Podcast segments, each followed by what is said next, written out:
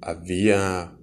Tinha um primo meu, o nome dele era Vitor, e além de primo, ele era amigo, porque sempre que ele queria brincar comigo, ele.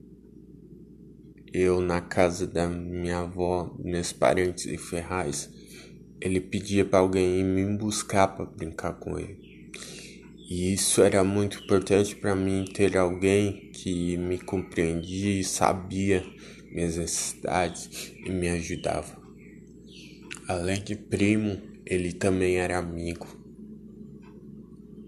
E engraçado porque ele me ajudava, a gente jogava videogame, eu não conseguia já que estava com os nervos das mãos ainda atrofiados, reprimidos. E ele pegava, me ajudava a jogar. Mas o que mais me comovia é saber que ele orava por mim. Ele pedia a Deus por mim.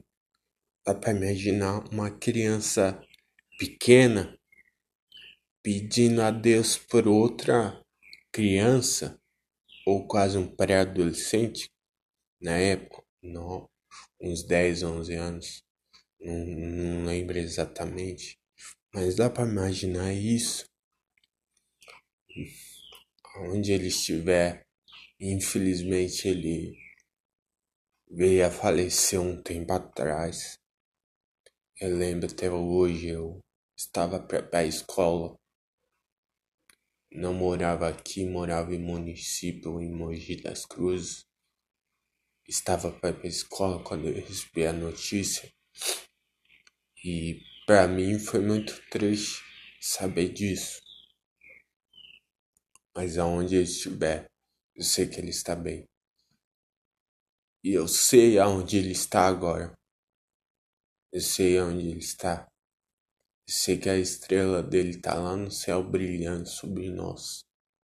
Sei que ele nos observa dia após dia. Obrigado, Victor. Obrigado por tudo.